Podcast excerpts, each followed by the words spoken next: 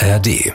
Hey, hier hört ihr gleich eine Hintergrundfolge zu einem unserer Dark Matters Fälle. Ein Interview, ein Thema in aller Kürze und mit aller Expertise. Unseren ARD Geheimdienstauskenner nämlich. Viel Spaß dabei. Wenn jetzt der Verfassungsschutz etwas entdeckt, wenn jetzt Nachrichtendienste etwas entdecken, dann ist der Idealfall, dass dann eben die Kommunikation mit den Strafverfolgungsbehörden, der Polizei oder einer Staatsanwaltschaft möglichst gut funktioniert.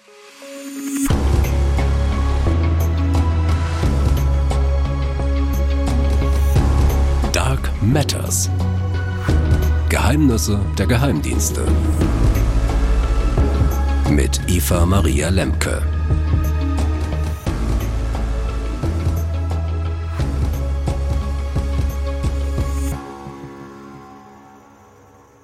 Hallo zusammen, ihr hört Dark Matters, das Interview hinter der Geschichte. Ich stelle Fragen an unsere Experten, damit bei euch keine offen bleiben. Und heute an den Kollegen und Geheimdienstauskenner Holger Schmidt. Seit 20 Jahren beschäftigt er sich mit wenig anderem in seinem Leben als mit Nachrichtendiensten, Terrorismusermittlungen und denen, die sie brennend interessieren, nämlich zum Beispiel Terroristen.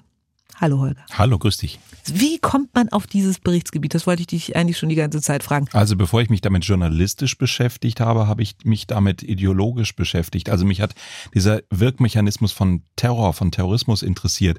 Geschichte, ich versuche es kurz zu machen, war so, ich habe Abi gemacht in der Zeit der deutschen Einheit. Ich hatte einen Leistungskurs Geschichtelehrer, der nicht nur ein ganz großartiger Lehrer war, Josef Schäfer, Direktor des Gymnasiums, sondern der eine aktuelle Stunde einberufen hat in dieser Zeit, weil er die politische Landschaft uns einfach nahebringen wollte, jenseits der alten Geschichte. Er wollte einfach das, was dynamisch unterwegs war, uns erläutern und hat uns Persönlichkeiten vorgestellt, die da eine Rolle gespielt haben. Und eine Unterrichtsstunde hatte mich total beeindruckt. Da haben wir über Alfred Herrhausen gesprochen, den damaligen Vorstandssprecher der Deutschen Bank, der andere Thesen mhm. hatte, zum Beispiel zur, zur Entschuldung der dritten Welt, zur, zur gesamten Ökonomie. Und ich fand, das war wirklich, das hat mich beeindruckt und fand das interessant und habe mich dafür interessiert, was er so geschrieben hat und was er so vertreten hat. Und dann ist er einige Zeit darauf in, in Bad Homburg durch einen Anschlag der Roten Armee-Fraktion getötet worden, ein linksterroristischer Anschlag. Und der Ort des Anschlages, den kannte ich sehr gut, weil meine Großeltern wirklich in unmittelbarer Nähe wohnten und ich da hundertmal schon vorbeigefahren, vorbeigelaufen äh, bin an diesem Anschlagsort. Und dann drei Tage später auf meinem Schulweg, damals in Darmstadt, ähm, bin ich in eine Polizeikontrolle geraten, weil eine konspirative Wohnung zur Vorbereitung dieses Anschlags da in Darmstadt quasi auf meinem Schulweg war. Ich hatte also so die Erkenntnis, der Typ, den ich super finde, wird ermordet an einem Platz, den ich gut kenne. Ich will verstehen, warum und äh, ich will irgendwie damit klarkommen, dass die dies getan haben.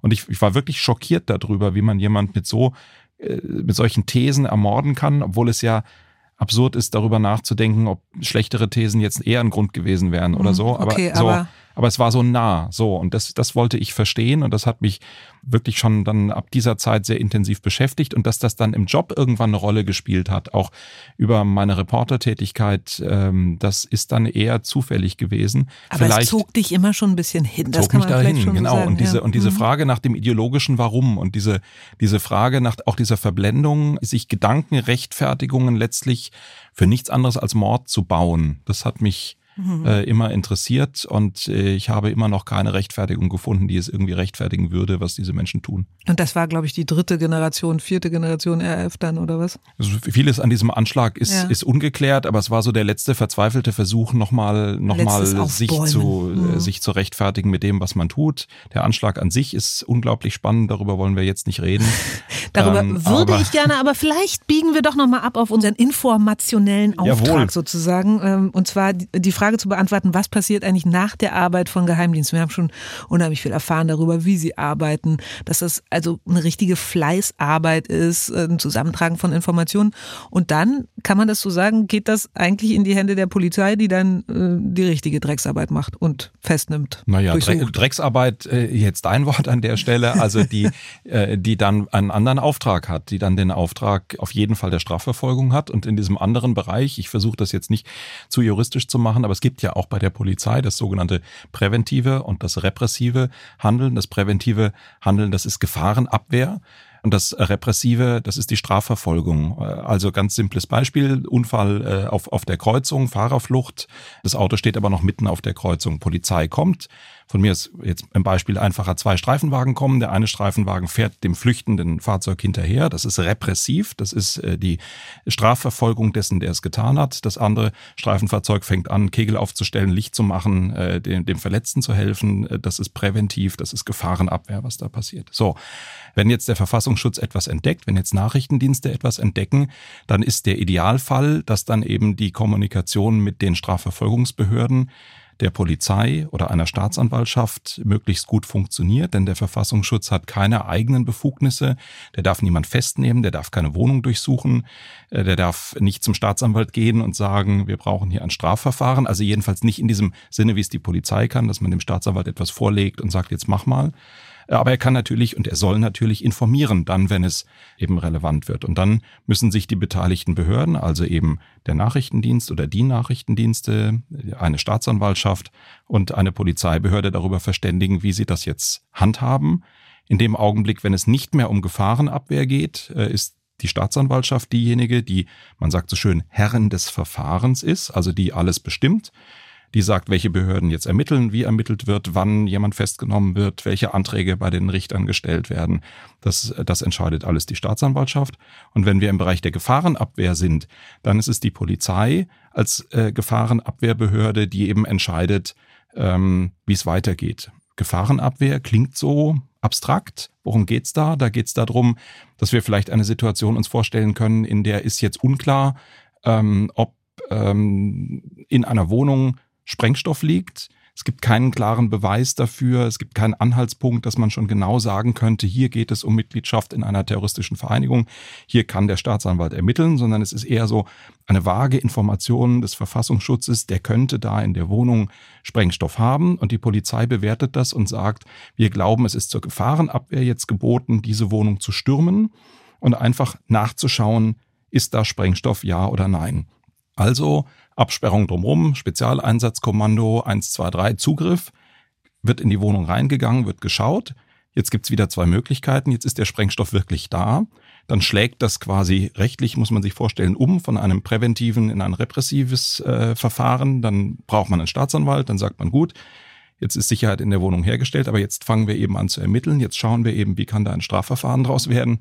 Und die andere Möglichkeit wäre, da ist nichts drin dann sagt man gut, äh, präventivrechtlich war es jetzt geboten, eben nachzuschauen, aber jetzt muss man das Ganze eben sich weiter angucken.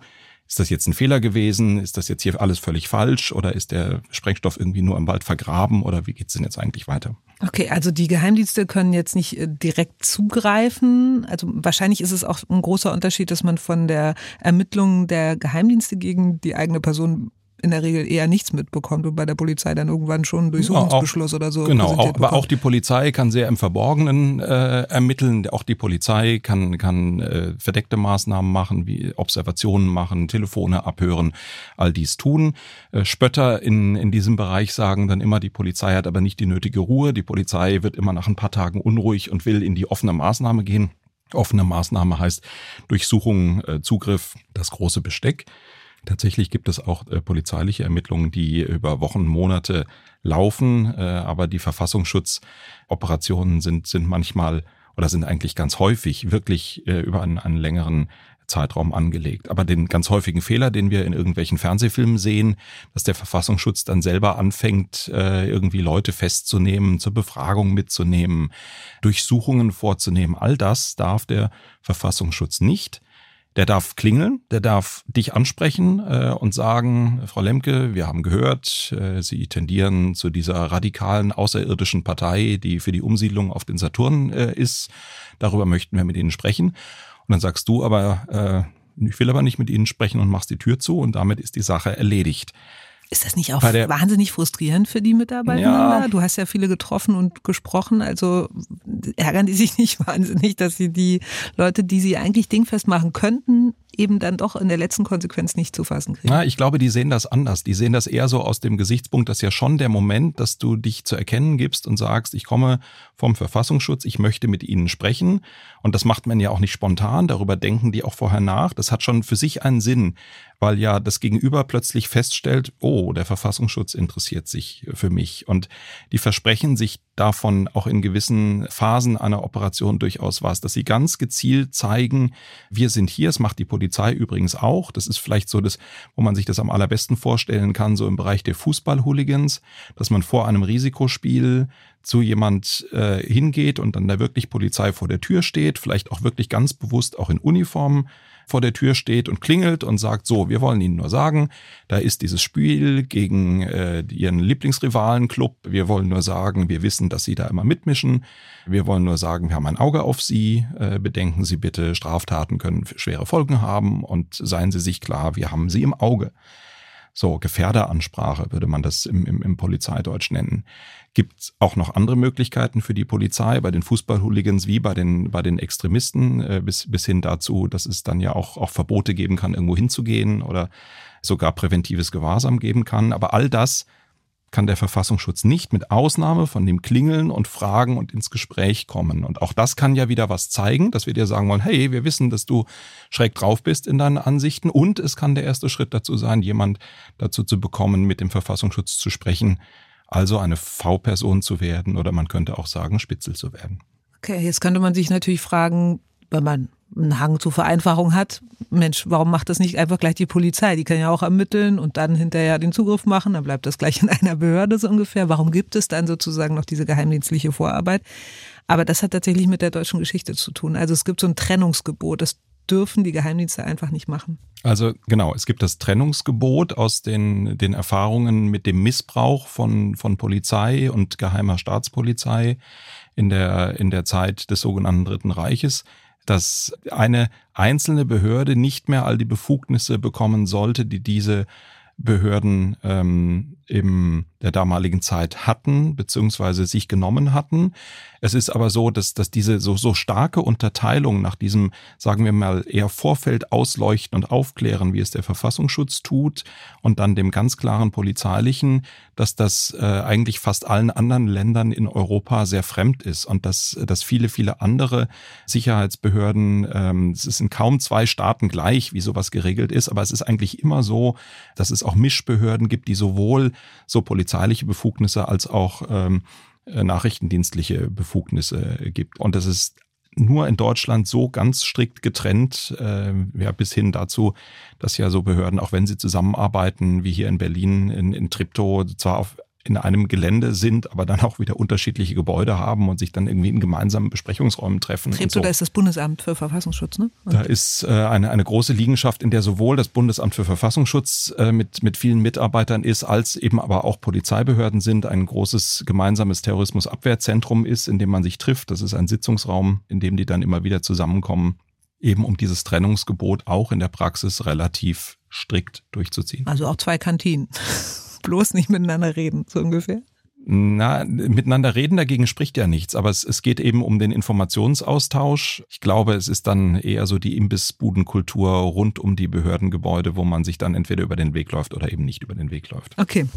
Du beschäftigst dich seit 20 Jahren damit. Hast du äh, mittlerweile äh, so einen leichten Verfolgungswahn auch manchmal? Naja, also äh, ich bin sehr überzeugt davon, dass sich äh, deutsche Nachrichtendienste, deutsche Ermittlungsbehörden daran halten, was sie dürfen und was sie nicht dürfen. Und das Abhören äh, von Journalistinnen und Journalisten geht nur unter aller, aller, aller engsten Einschränkungen. Und da müsste ich irgendwie schon im Zentrum einer Mordermittlung oder weiß nicht was stehen.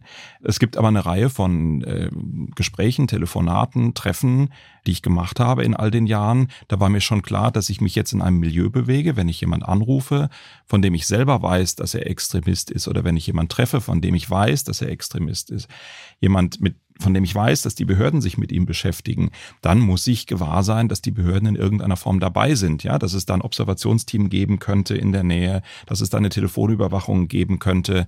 Das ist immer wieder passiert in all den Jahren. Ein Fall fällt mir gerade ein. Da ging es um, um jemand im islamistischen Bereich, der, der viel so im Bereich äh, Hacking und äh, ja, so Cybercrime-Aktivitäten äh, gemacht hat.